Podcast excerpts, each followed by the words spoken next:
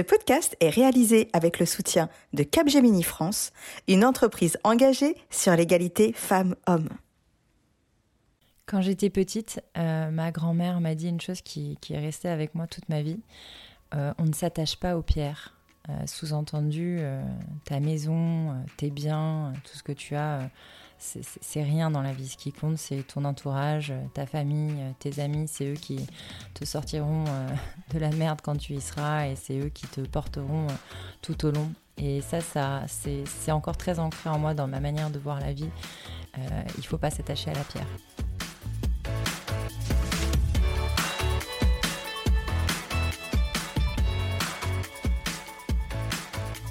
Bonjour à toutes et bienvenue dans Ma Juste Valeur, le podcast référent en matière d'égalité salariale qui lève les tabous autour des femmes, de leur rémunération et de l'argent. Je suis Insa Felassini, juriste financier, experte et professeure de négociation de rémunération, militante pour l'égalité salariale, présidente de l'association Ligne France et créatrice de ce podcast. Pour cette nouvelle saison, j'ai décidé de faire un pas de côté et de prendre de la hauteur afin de comprendre les véritables enjeux que dissimule le tabou autour des femmes et de l'argent. Est-ce que la société a toujours tenu à l'écart les femmes de la sphère économique ou est-ce une construction de notre société contemporaine? Est-ce que c'est vrai que les femmes ont des difficultés à parler d'argent ou est-ce que c'est plutôt la société qui les censure lorsqu'elles s'emparent du sujet? Et puis comment font ces femmes qui semblent en gagner et être si à l'aise avec la question? Comment ont-elles fait pour s'affranchir des attentes et du regard de notre société? Pour répondre à ces questions, je reçois deux fois par mois des femmes de tout horizon. Des autrices, journalistes, médecins, comédiennes, dirigeantes, femmes politiques, et ensemble nous allons démystifier la notion d'argent, puis esquisser des solutions pour conquérir ce dernier bastion du patriarcat. La liberté économique annonce et précède la liberté politique. Alors en avant toutes mesdames et bienvenue dans ma juste valeur. Aujourd'hui, j'ai le plaisir de recevoir Charlotte Faubert. Charlotte est réalisatrice et entrepreneur. C'est suite à sa rencontre lors d'un TEDx avec Cécile Spech, qui deviendra son associée, qu'elle décide en 2015 de lancer Plotfox, une agence conseil en communication RH. Leur devise Rendre l'essentiel visible pour les yeux.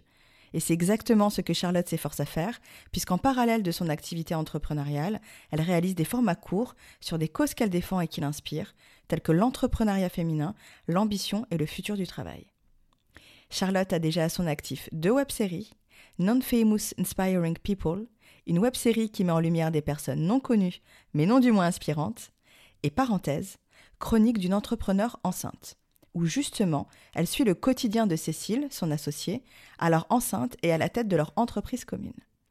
Vous l'aurez compris, Charlotte a la ferme volonté de faire bouger les lignes en démontrant, grâce à l'image, la possibilité d'une réussite, d'un entrepreneuriat et d'un monde du travail différent, plus alignés avec nos vies et nos valeurs. Et c'est d'ailleurs tout l'objet de sa nouvelle web-série, Impertinente, histoire de femmes entrepreneurs, qui est un portrait croisé de trois femmes entrepreneurs françaises qui racontent leur parcours entrepreneurial. Bonjour Charlotte. Bonjour Insaf. Comment vas-tu? Écoute, très bien, merci. J'ai cru comprendre que tu avais fait le déplacement, pas que, hein, mais pour cet enregistrement aussi. Dis-nous tout, tu habites à Bordeaux d'habitude, c'est ça? Exactement, je viens de Bordeaux là. Il fait plus gris ici. ouais, on imagine. tu fais partie de celles qui sont parties euh, après le confinement euh, en région pour, euh, bah, pour, pour plus de, de bonheur. C'est ça. Ouais, pour bah, plus d'espace aussi. aussi. Ça, joue pas mal. Alors Charlotte, je te remercie d'avoir accepté mon invitation. comme on l'a vu, tu es réalisatrice, mais elle est également à la tête d'une agence de communication RH. Alors ma première question, c'est comment fais-tu pour articuler ces deux activités et faire en sorte que l'une ne cannibalise pas l'autre? Est-ce que typiquement, Comment tu as fait pour, par exemple, financer ces web-séries? Est-ce que tu as dû faire appel à Plotfox ou, ou c'est quelque chose que tu as fait sur tes deniers personnels? C'est une excellente question. Merci beaucoup. Alors de base, je suis d'abord entrepreneur, je suis d'abord euh, chef de Plotfox et c'est la première chose que je fais, c'est mon premier taf et c'est ce qui me prend le plus de temps. Mais euh, très vite avec mon associé, on a réalisé qu'avoir une, une agence de communication RH était passionnant. Nous, euh, notre métier, c'est de conseiller les entreprises justement dans leur recrutement, leur intégration, l'engagement de leurs collaborateurs d'un point de vue com en fait. Comment on les attire, comment on les fidélise, etc. mais quand on travaille pour des clients, on a une frustration en tant que créateur, n'est-ce pas Puisque on, s'applique pour eux. Euh, et, soi-même, quand on a des idées, des envies, des sujets qu'on aime porter parce qu'on est militant euh, aussi à côté, on, souhaite retrouver ce temps en fait pour, pour aussi pouvoir se battre pour ça. Donc on a créé un lab. Mhm. c'est voilà le, petit mot laboratoire un peu fourre-tout, mais qui pour nous est très important. C'est un espace de travail qu'on se donne chacune pour découvrir, travailler sur des sujets plus perso, mmh. Euh, mais qui ont un impact aussi sur le pro forcément parce que c'est très lié. Euh, et du coup, j'ai commencé à, réaliser des web-séries euh, dans ce cadre-là donc qui est pour moi le cadre quand même de, mon, de mon, ma société, euh, mais qui est aussi bien sûr un engagement beaucoup plus personnel et où j'y mets euh, vraiment voilà, toutes mes tripes et tout mon cœur. Et d'un point de vue financier, euh, l'idée de ces projets-là, c'est que bien sûr on n'a pas d'aide de l'État ou de quoi que ce soit. Il n'y a pas de subvention. Il n'y a pas de subvention, etc. Euh, donc, euh, on finance une partie avec PlotFox et on a euh, la grande chance d'avoir des équipes très souvent bénévoles mmh. parce qu'effectivement, on n'a pas les moyens de mettre ce que coûte une vraie web série, qui est des sommes énormes. Et du coup, grâce à voilà, avec des équipes bénévoles, des partenaires qui nous soutiennent aussi, associatifs, etc., on peut faire des choses sans que ça, ça, ça a un coût exorbitant. Mmh.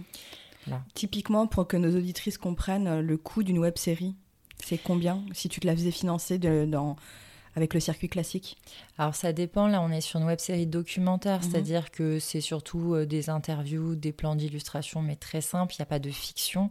Donc ça je le précise, c'est beaucoup moins cher. Donc il n'y a pas de mise en scène, il n'y a pas de, voilà, de texte, de, narrateur, de décor, etc. Euh, donc là je sais pas, je dirais 10, 10 000 euros, voire 15 000.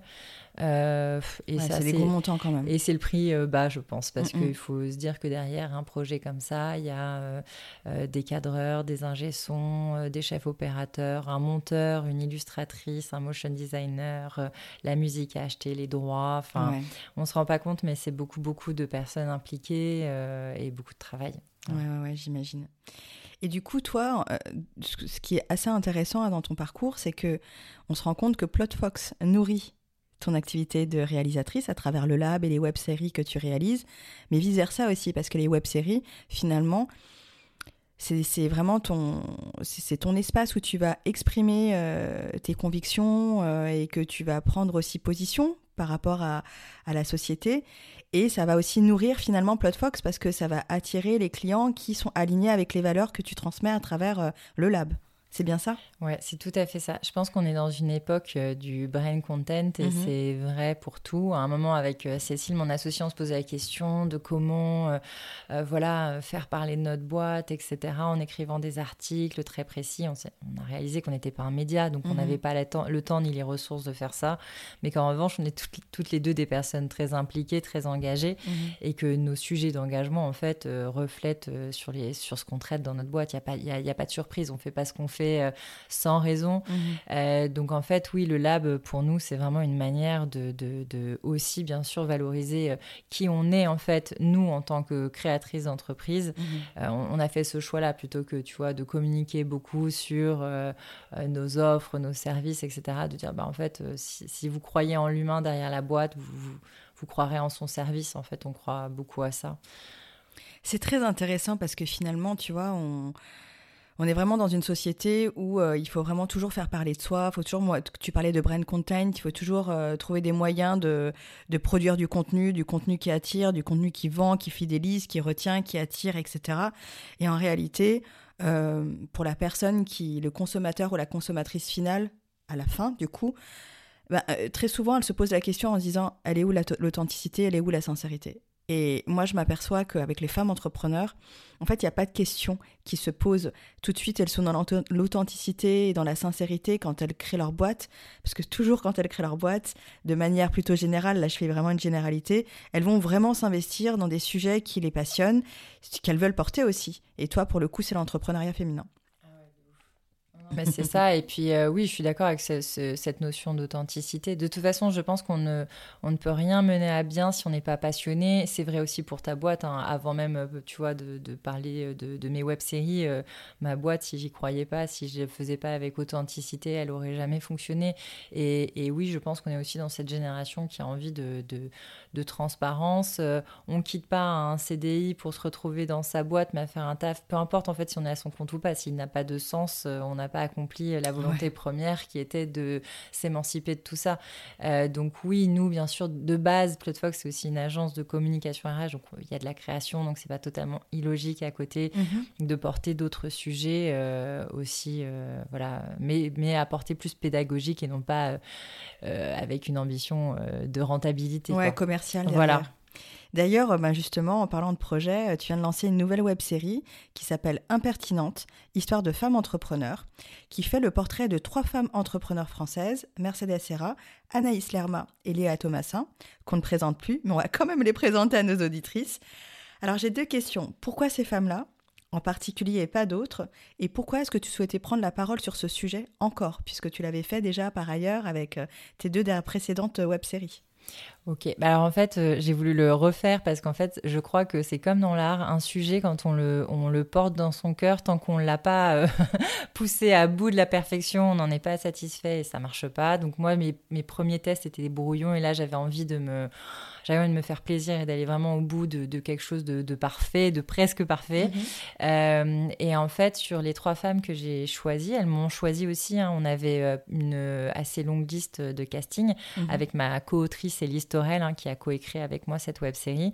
Et en fin de compte, euh, on a contacté des personnes qu'on voulait déjà engager sur le sujet et déjà enfin porteuse de, cette bonne parole. Pourquoi? Mhm. Parce que ce que j'ai réalisé en faisant le Non-Famous Inspiring People, mhm. c'est que des, personnes inconnues, c'est super, mais euh, l'exercice est beaucoup plus difficile. Enfin, tu mhm. dois connaître avec bah le podcast, faire des interviews avec des personnes euh, qui sont pas habituées à, parler, qui savent pas comment défendre. Ça veut pas dire qu'ils ont rien à défendre, mais ils savent pas forcément comment l'exprimer.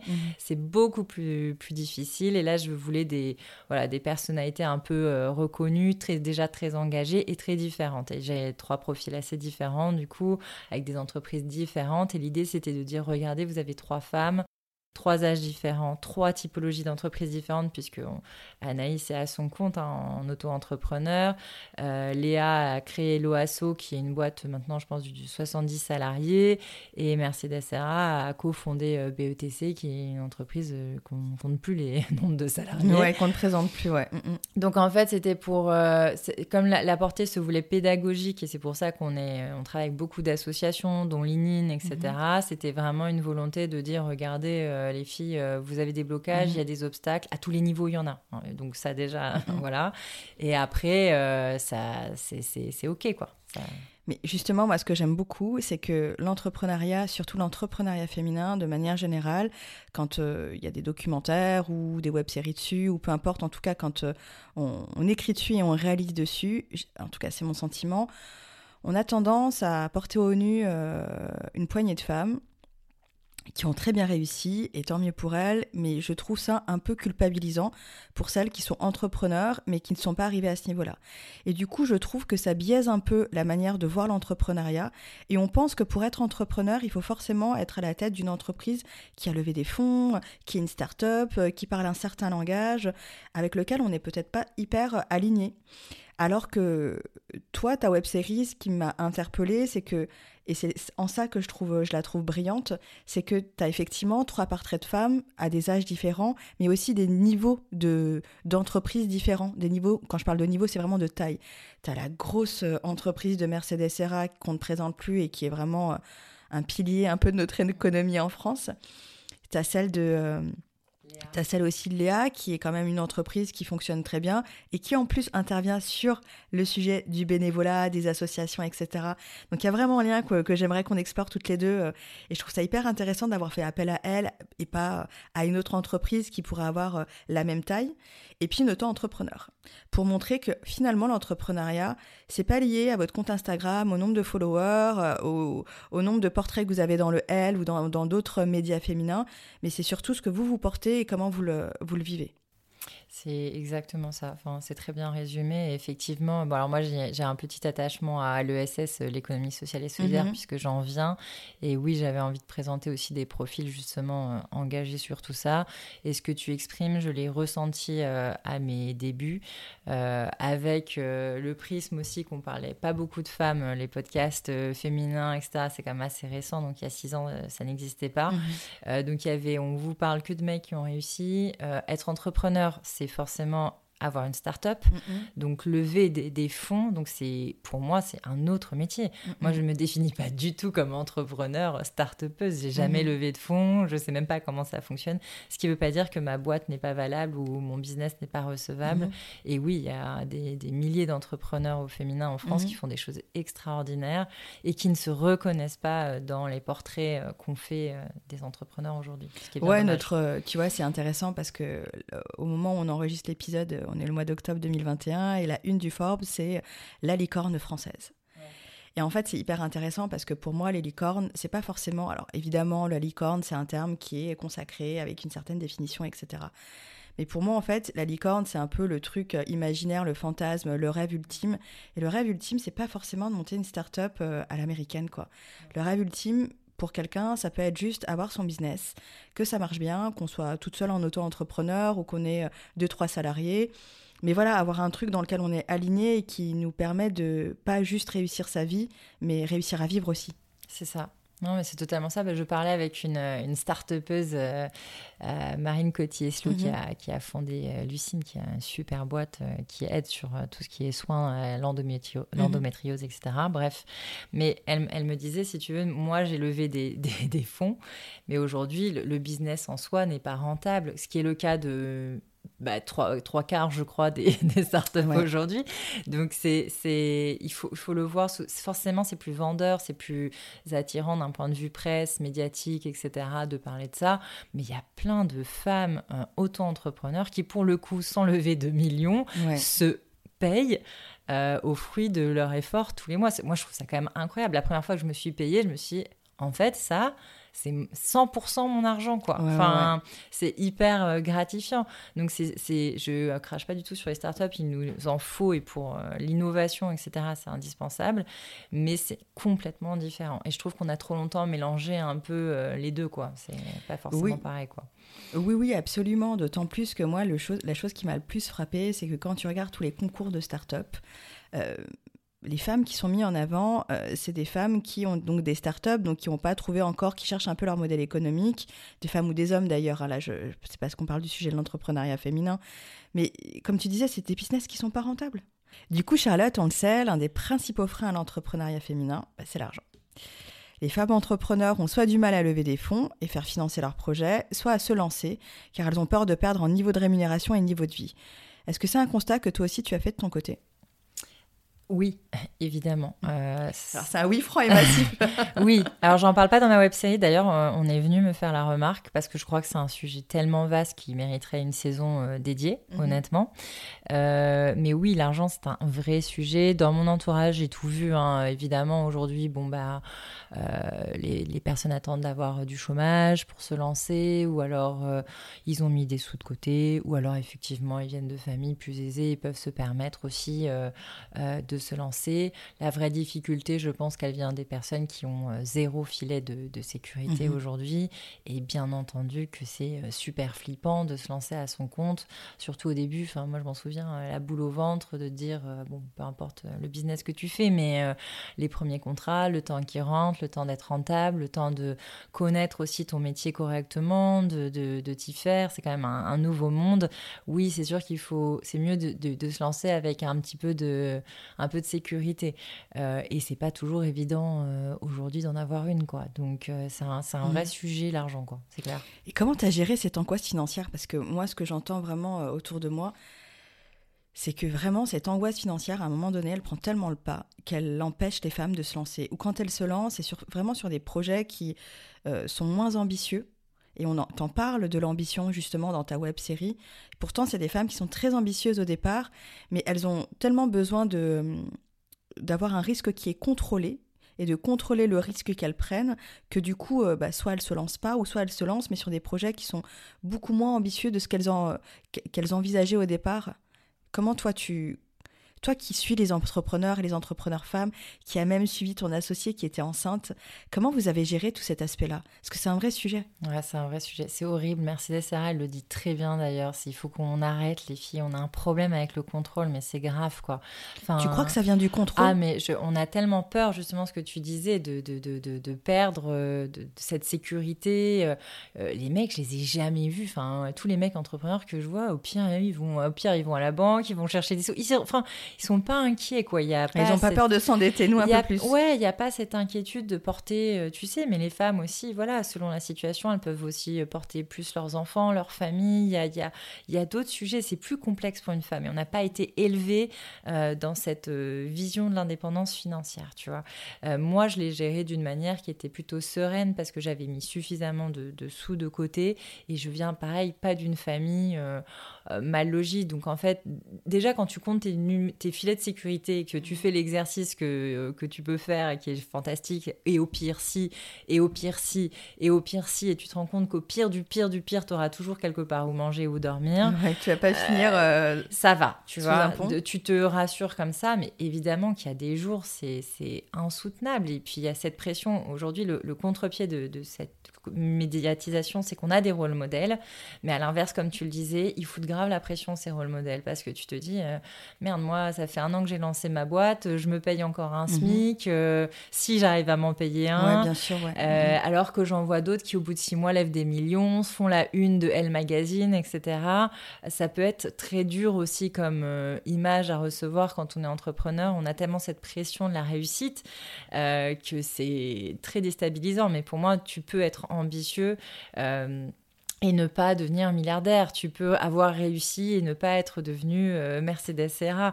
Il y a mille définitions de ça et je pense qu'il y a un travail à faire au début sur soi-même quand on est entrepreneur, se poser la question de quel type d'entrepreneur on veut être, qu'est-ce qui est le plus important pour nous? Pour moi, le plus important, ça a toujours été ma liberté. Qu'est-ce que je venais chercher dans l'entrepreneuriat? C'était ça. Mmh. C'était pas le plus beau ou le plus gros d'échecs. Sinon, je restais là où j'étais, en CDI chez Airbus. Je gagnais très bien ma vie. Parce que du coup, tu faisais quoi alors euh, avant toi bah, Avant, moi, j'ai commencé en relations internationales chez mmh. Airbus Group. Donc, euh, voilà, tu te doutes que à ce jour encore, je n'ai pas rattrapé mon salaire de l'époque. voilà. Et comment tu le vis alors? Très bien. Parce qu'en fait, ce que j'explique à beaucoup de gens, c'est que j'ai gagné tellement en contrepartie, en richesse intellectuelle, en développement humain, en liberté, parce que je fais, enfin, je, suis libre et ça, pour moi, c'était le plus important. Et, et, oui, cet argent, de toute façon, je le dépensais pas. Enfin, ça dépend de ton niveau de vie aussi, mais il y a des boîtes où c'est c'est complètement démesuré. je, moi, j'avais pas besoin de tout cet argent, donc aujourd'hui, je suis bien mieux comme je suis avec l'équilibre retrouvé parce que ça se paye aussi ces niveaux de salaire. C'est des soirées à rallonge, c'est une non liberté totale sur euh, ton emploi du temps. Et j'étais jeune et j'avais pas d'enfant, mais maintenant que j'ai un enfant, etc., je me rends compte à quel point c'est le discours classique des mamans, hein. mais, oui, je sais de quoi tu parles. Mais on a envie de profiter, on fait pas des enfants pour pas les voir, donc tout ça, ça rentre en compte et voilà. Mais c'est pour ça que moi je dis, quand les personnes me demandent est-ce que je suis faite pour être entrepreneur, je dis je ne sais pas, il y a mille entrepreneurs, mais qu'est-ce que tu viens y chercher? C'est un peu ça la, question euh, de base. quoi. Et pour celles qui viennent y chercher euh, de l'argent, enfin celles qui sont vraiment mues par euh, cet intérêt économique de dire parce que tu rencontres des femmes qui te disent, euh, et moi j'aime bien les rencontrer d'ailleurs, parce que j'aime bien aussi de lever un peu ce tabou-là. Moi j'ai envie de construire un empire. Euh, moi j'ai envie de. c'est génial, mais qu'elle le fasse, moi j'adore. non mais moi tu vois, c'est moi c'était pas ma, euh, ma, ma destinée, mais moi j'adore les nanas qui. Enfin, mais parlons d'argent, arrêtons. C'est justement ce que dit Mercedes ça, c'est ce qui nous bloque, c'est que déjà on n'ose pas parler d'argent. Déjà on est gêné, on est élevé dans cette vision que l'argent c'est ça. L'argent c'est pas ça, on a besoin pour manger, pour se nourrir, pour mhm. vivre, c'est super important. Et puis c'est hyper valorisant, encore une fois, de gagner ses sous, c'est un sentiment quand même agréable. Mais euh, ces femmes-là, pour moi, bah, généralement, elles prennent... Euh, justement plus la voie de la start-up. Mhm. hein, on va pas se mentir, quand on est voilà, indépendant, on fait une agence de com, on devient rarement millionnaire. mais il y a des choix aussi de métier. Et puis ça dépend, tu vois, là on parle de, de, métiers dans, dans, la communication, etc. Mais les, toutes les indépendantes aussi dans les, les, métiers des soins, etc. ça Encore une fois, je pense que c'est le niveau de travail que tu t'imposes. J'en mhm. connais qui, une qui est orthodontiste qui s'est lancée à son compte. Elle gagne très très bien sa vie, mhm. mais elle a choisi d'avoir une vie très très très très speed et elle a investi beaucoup d'argent, euh, tu vois, dans son cabinet, etc. Mhm. Donc, elle a, je pense que plus tu vises haut niveau sous, plus généralement tu te retrouves aussi à investir plus de temps ou plus d'argent au départ ou l'équation se passe généralement comme ça. Bah, moi, je suis quand même la génération Sarko qui avait dit euh, travailler plus pour gagner, plus. Et ça me va. Enfin, si ça convient à certaines mhm. personnes, moi, je trouve qu'on ne devrait pas euh, l'empêcher. Euh, mais moi, je me suis toujours retrouvée dans le contraire. Mm-hmm. Et j'adore travailler, mais je ne veux pas que ça soit ma, ma seule vie. quoi. Mm-hmm. Donc, mais oui, la contrainte, c'est que si je veux pas travailler plus, j'aurai pas plus non plus en termes d'argent. Donc, il faut, voilà, choisir sa bataille. On va parler un peu plus du coup de la web série qui est hyper intéressante. Donc, peut-être peux-tu nous, nous en dire un peu plus sur la genèse de cette web série Comme tu disais, tu avais déjà pris la parole auparavant. Pourquoi, au-delà de vouloir peaufiner un peu la matière que tu travaillais, comme, euh, comme une artiste, hein, parce que tu l'es. Euh, quelle est la genèse Comment tu t'y es pris et comment tu as réussi à tout articuler? Parce que vraiment, il y a de l'investissement financier, humain, en termes de temps, il faut convaincre les gens. Comment tu t'y es pris pour euh, partir d'une idée et d'arriver au produit final qui est super aujourd'hui? Alors déjà, ça a été long, ça a pris deux ans, et ça, je tiens à le dire aussi à toutes les personnes qui créent leur projet, que ce soit entrepreneurial ou euh, artistique, c'est euh, beaucoup de temps, mhm. beaucoup d'énergie, euh, moyennement des sous, mais quand même. et beaucoup de gens aussi derrière, mhm. parce que là, c'est moi qui te parle, mais tout ça, je ne l'ai pas fait seul. Et du coup, euh, le, début euh, de, ce projet, ça a été avec Élise Torel, qui est une mhm. amie très proche, avec qui j'ai travaillé dans le SS, justement, mhm. l'économie sociale et solidaire. Et tu sais, parfois, je crois qu'on se crée des opportunités pour se faire vibrer aussi. Comme je te disais, dans le travail, tu choisis pas forcément toujours tes clients, alors que là, tu peux choisir ce que tu veux faire. Donc, tu te dis, mais qui sont. Voilà, on s'est dit, on, on voudrait faire parler plus les femmes, parce qu'on était toutes les deux dans des projets entrepreneuriaux, comment, qui on choisit, comment on fait, quelle histoire on raconte. Et puis on a commencé à, brainstormer comme ça, contacter des, des, nanas euh, et puis à les rencontrer. Ça a commencé par un café avec Anaïs, avec Léa, blablabla. Bla bla. Et au final, euh, voilà, petit à petit, euh, on s'est dit, on n'a pas envie de faire des portraits parce que les podcasts font ça extrêmement mhm. bien. On a envie de parler des obstacles à l'entrepreneuriat mhm. féminin parce qu'on s'est pris tous des portes dans la tronche et on sait que ça fait mal. Euh, mais je crois aussi qu'on le côté sororité fait du bien à, entendre euh, qu'en fait on se prend tous, on se mange toutes les mêmes et que eh, c'est pas grave en fait. C'est un passage obligé. C'est un passage obligé et plus on en parlera et plus on en aura conscience tôt, euh, moins elles feront mal en fait. Ouais, plus on va le démystifier, je suis d'accord. Il faut démystifier tout ça et je crois qu'il y a encore beaucoup de jeunes personnes qui ont des craintes vis-à-vis de ça. Donc voilà, on a, on a coécrit avec Elise ce projet et euh, on l'a porté. Puis après, tu sais, c'est de l'orga bête et méchante. Hein. c'est euh, organiser les tournages, monter les équipes, monter ton produit final, trouver des partenaires, trouver des diffuseurs. Voilà. le quotidien d'une réalisatrice. Ouais, la classique. Quoi. Après, ça devient très, très chiant, mais voilà. ouais, après, c'est un passage obligé aussi. C'est ça. Et du coup, en fait, euh, donc toi, tu as, voulu euh, faire ces portraits-là pour euh, mettre en lumière les obstacles, pour les démystifier. Et vraiment un peu comme un monstre, hein, quand tu le mets à la lumière du jour, bah, il fait plus si peur que ça. Et du coup, quel a été le retour de ces trois personnalités euh, qui sont dans des jobs différents, qui font des jobs différents et dont la taille et euh, les enjeux, limite, j'aimerais dire, sont différents? Oui, tout à fait. Bah alors c'est très drôle parce qu'elles ont trois personnalités très très différentes. Euh, Mercedes qui est un petit peu plus intouchable hein, parce que déjà très très demandée au quotidien. Euh, oui, c'est une personnalité publique. Euh, personnalité publique assez forte et je crois que c'est quelqu'un qui justement déteste la création du mythe autour de enfin de, de, la femme en mhm. général. Pour elle, il n'y a pas de mythe. Enfin, on est capable de tout. Donc pour elle, enfin limite ça l'agace parfois certaines questions parce qu'elle trouve qu'il qu'il n'y a pas de sujet en mhm. fait. Et selon elle d'ailleurs, et ça elle le dit très bien dans la web série, c'est l'indépendance financière qui fait la mhm. grande différence et qui est un des sujets qui doit être traité pour, pour, pour les jeunes femmes, notamment mhm. qu'elles comprennent que en étant indépendante financièrement, tu peux faire beaucoup de choses. On essaye avec ma juste valeur. Hein. bah non, mais c'est vrai, et on a été dans des générations, et c'est normal, on en sort tout juste, c'est très frais quand ils pensent à l'échelle de l'histoire. Euh, enfin, l'indépendance de la femme, euh, c'est quand même assez quoi. Absolument. Mais c'est encore du d'où l'importance de ces podcasts. Il y a un travail encore à faire dans l'inconscient collectif. Mhm. Donc voilà, Mercedes pour elle, c'est pas un sujet. Euh, Léa, elle est très très militante depuis très longtemps. Elle est aussi à la Fondation des femmes, etc.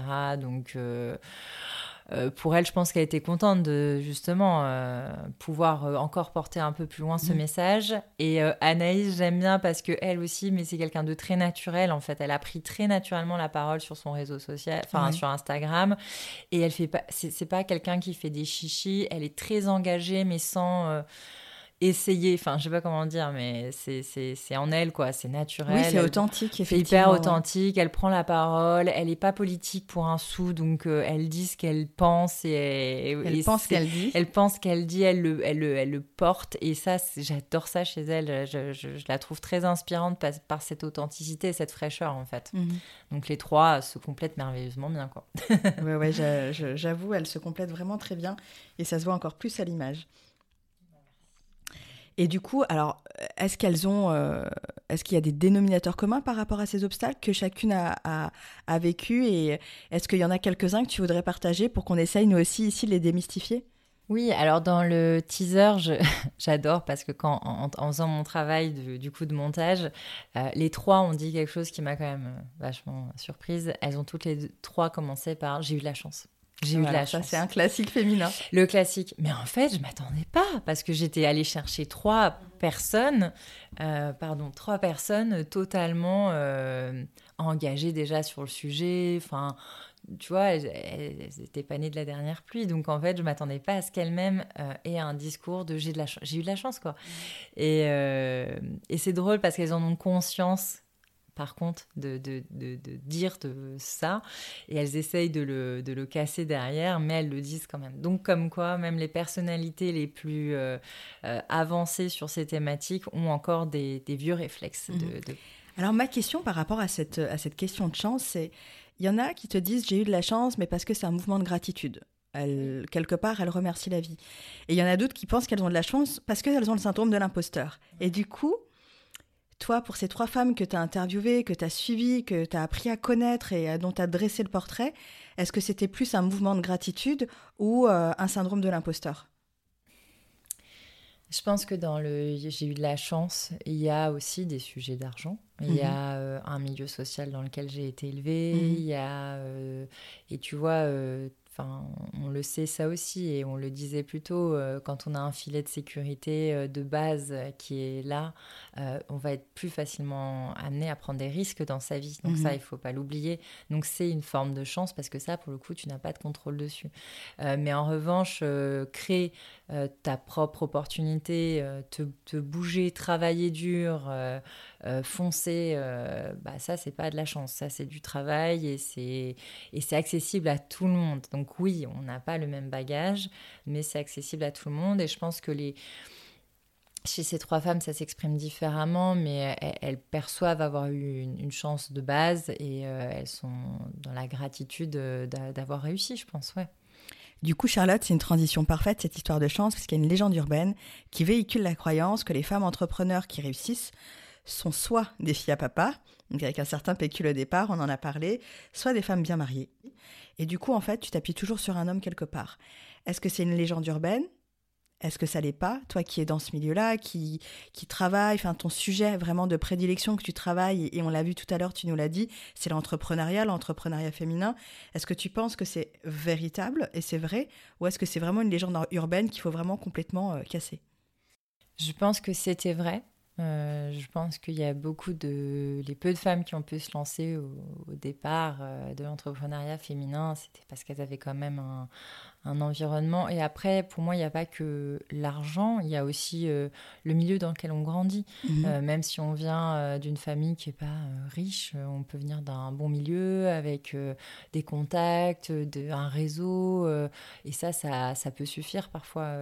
et c'est vrai que la plupart des entrepreneurs, je pense qu'aujourd'hui, si on fait, faisait une étude, hein, des chefs de start-up, Mhm. ils ont fait HEC et ils viennent des Yvelines en grande majorité. Non, mais il y a, y a il y a, je, je veux pas C'est le nouvel Eldorado des écoles de commerce, c'est pas faux. C'est vrai qu'il y a quand même un, portrait un peu type, ça c'est sûr. Et pour les femmes, euh, je, je, crois que ça l'était vrai aussi, mais je crois que ça change énormément. Je crois que grâce à des associations comme Linin, comme euh, des Empower, comme euh, les premières qui font un travail fabuleux, il y a de plus en plus de femmes qui comprennent qu'en fait c'est pas destiné qu'à femmes 2 ou filles 2 et qui d'ailleurs après des situations compliquées, hein, après un divorce, après euh, euh, voilà euh, des, des, situations de harcèlement au travail, se disent stop en fait je vaux mieux que ça et d'ailleurs j'ai des idées, je les ai jamais exploitées, je suis capable d'en faire quelque chose et moi je vois beaucoup de plus en plus d'entrepreneurs sur le tard. donc voilà, des femmes qui n'ont pas 20 ans et qui sortent pas fraîchement d'école, il y en a aussi beaucoup. Et je trouve que ça demande presque parfois plus de courage parce que justement, on a un bagage aussi, des responsabilités financières qui sont pas les mêmes. donc je crois que c'est plus vrai, j'en suis très très heureuse et c'est pour ça aussi qu'on milite euh, tous, je crois, dans, dans, ce milieu, hein, euh, de faire en sorte que ce soit plus vrai, quoi. Et que du coup, ça augmente un peu les stats aussi. Oui, c'est très intéressant parce que c'est vrai que au final, euh, moi je, je, le dis toujours, ce qui, ce qui me dérange un petit peu dans la manière dont la société voit la femme, c'est que tu es toujours perçue comme l'accessoire au principal. Charlotte, j'aimerais quand même encore parler un peu de, de, ton, de ta web série. Tu l'as intitulée Impertinente. Pourquoi impertinente? Parce que j'adore ce mot. parce qu'il faut être impertinente pour se lancer? Ouais, parce que non, non, il faut pas être impertinente pour se lancer, mais dans les, portraits de, femmes que j'avais choisis, euh, je, trouvais le jeu de mots rigolo euh, parce qu'on on est toujours dans un langage limitant euh, pour les femmes et il y a toujours des, termes toujours très péjoratifs pour nous décrire. Mais lesquels, par exemple? Alors qui peuvent être hyper positifs. Bah, typiquement, quelqu'un d'impertinent, à la base, c'est quand même pas super positif, alors qu'en fait, tu, tu peux le transformer en quelqu'un qui est justement, qui a osé faire quelque... Voilà, qui, qui est à la marge, quoi, si on, si on peut dire. Et surtout, quand, quand tu, en, tu enlèves la première partie de ce mot, tu as quelqu'un de pertinent. Donc, je, je, trouve que pertinent ou impertinent, les deux me conviennent très bien et décrivent très bien les, les femmes de cette nouvelle génération, je trouve qui se doivent d'être, oui, un peu plus impertinentes que les mecs, un petit peu moins euh, politiquement correctes pour se faire entendre. Et, c'est très bien. Et on a besoin d'elles. Et, ça, je trouve ça très chouette. Et du coup, tous les épisodes jouent un peu sur, euh, sur ce jeu parce qu'on on nous dit incapable, mais en fait, on est capable. Euh, on dit que c'est impossible, mais c'est possible. voilà, tout. C'est, c'est, un petit jeu de mots pour faire un petit clin d'œil. Mais le nombre de fois où on dit à une femme entrepreneur qui se lance, c'est impossible, tu vas jamais arriver, ma pauvre, mais, mais qu'est-ce, que, qu'est-ce qui t'a pris? Une folie encore ben, en fait, C'est la crise de la quarantaine? Ouais, c'est ça, c'est super possible en fait. Et, effectivement, démystifier un peu tout ça, tu vois, pareil, ce mythe, euh, syndrome de l'imposteur, bon. Euh, la légitimité, être euh, légitime ou illégitime, c'est, terrible parce que c'est complètement une construction euh, qu'on a en nous depuis tout jeune et qui n'a pas raison d'être, quoi. Bah, tu vois, encore une fois, sur ces, les CV, les CV, les femmes qui répondent à, qu'à des eh postes auxquels elles ont 100% de marqueurs correspondants, alors que les hommes, ils vont à 60, 70%. Même pas à 30%. Non, mais voilà. Et quelquefois, ils ne correspondent pas du tout, mais ils sont persuadés d'avoir les compétences, donc ils y font quand même. Voilà. Non, mais très bien, mais soyons plus comme eux. mais oui. Parce que comme dit Mercedes, et encore une fois, je la cite beaucoup, mais parce que j'adore, c'est à nous euh, aussi de, la, de monter le game, quoi. Mhm. Parce qu'en fait, euh, euh mais du coup, à eux, nous laisser la place aussi. Hein, c'est ça le, tout l'enjeu, c'est d'être à l'écoute pour nous laisser cette place et aux femmes d'aller de, la chercher, de, de de, de, prendre sa place à la table. Et ça, j'y crois énormément. De toute façon, moi, c'était une révélation quand j'ai lu ce livre. je me suis dit, mais oui, allons-y, je voulais aller militer dans la rue, euh, allons-y, quoi. Mais tu vois, euh, dans, dans, le livre de Lénine, justement, Sheryl Sandberg, euh, elle parle de quand elle allait demander une place de voiture dans, dans le parking alors qu'elle était enceinte et que ça n'existait pas. Ce que je crois, c'est qu'on est encore dans un monde d'hommes Mhm. et que malheureusement, c'est vrai, mais c'est comme ça. Si on ne prend pas, euh, nous, euh, les devants pour demander des choses, pour euh, créer un système qui n'existe pas, c'est pas les hommes qui vont le créer pour nous, quoi. Ouais. Charlotte, j'ai une dernière question à te poser. Je la pose toujours à, tous mes, à toutes les personnes que j'interviewe dans ce podcast. Je leur demande quel est le rapport qu'elles entretiennent avec l'argent. Est-ce que c'est un ami ou un ennemi pour toi? Euh, ça a été compliqué pour moi parce que je viens d'une famille euh, allemande protestante. Donc, je ne sais pas si vous voyez Les églises euh, protestantes, c'est méga austère, ok? Euh, donc dans ma famille, l'argent, même si on en a, on n'en parle pas.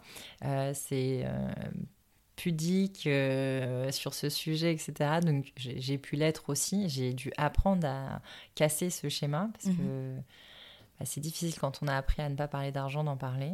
Euh, et j'aime beaucoup aussi les anglo-saxons pour ça, parce que c'est tellement plus facile. Et en France, on est doublement euh, pudique avec l'argent, donc c'est très compliqué. Euh, mais clairement, c'est un ami. Je pense que l'argent, c'est pas le diable. Encore une fois, tout, c'est ce qu'on en fait. Au final, ce n'est qu'un moyen de, transaction, l'argent. Donc, il, peut être fantastique, nous aider à faire de grandes choses. Euh, donc euh, non, c'est- un ami et c'est très important de- d'en faire un ami pour toutes les femmes et qu'elles comprennent qu'en fait euh, ça, ça peut faire des, des super, une super, un super résultat quoi. Et si tu avais un conseil à donner à une de, nos auditrices qui t'écoute et qui est en pleine angoisse financière, qui est pareil que toi, qui est dans un métier vraiment euh, euh, passion, euh, de création, et qui est flippée par son angoisse financière, si tu avais un conseil à lui donner qui t'a servi à toi? Alors je ferais deux choses. Un, Mhm. je ferais la liste des et au pire si Ouais. parce que franchement, elle vraiment, elle rassure et à chaque fois que j'ai un coup de flip, je me dis et au pire si, et au Mhm. pire si, et au pire si. Et ensuite, il faut se créer son propre filet de sécurité et savoir euh, bah, comment vous le créez. Quoi. Donc, euh, soit on va à une banque et oui, on demande un prêt, euh, soit, on, je sais pas, on, on va voir une de ces fameuses super associations et on s'inscrit dans un programme voilà, de, de- de lancement d'entreprise. Comme ça, c'est moins de risques, moins de stress. Euh, soit on se lance à mi-temps, euh, on trouve le compromis qui nous convient euh, pour pas le vivre dans un stress, parce que ça, ça sera pas sain si on meurt tous les jours d'une crise d'angoisse, quoi. Mhm. Donc un petit peu de stress, c'est bon, ça peut être stimulant. Trop, c'est pas forcément recommandé, mais je, ouais, une, une liste et après trouver, créer son filet de sécurité. Merci Charlotte. Merci Insaf. Je rappelle, la web série s'appelle Impertinente et je vous invite vraiment à tous à aller euh, la regarder. Cet épisode vous a plu?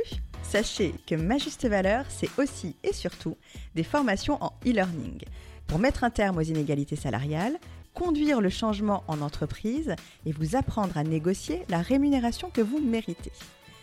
Si vous souhaitez agir concrètement sur les inégalités salariales, améliorer et développer votre politique d'attraction et de rétention des talents, préparer et outiller vos étudiants et étudiantes à la dure réalité du marché du travail et du monde de l'entreprise, ou encore sortir de la salle d'attente de votre vie pour enfin obtenir une rémunération à votre juste valeur, une seule adresse www.majustevaleur.com. Et pour toutes celles et ceux qui souhaitent soutenir Ma Juste Valeur, vous pouvez noter ce podcast en indiquant bien sûr 5 étoiles, partager, relayer et nous suivre sur les réseaux sociaux ma juste valeur. Enfin, souvenez-vous, ne laissez personne décider à votre place de votre juste valeur. Déterminez-la, assumez-la et défendez-la.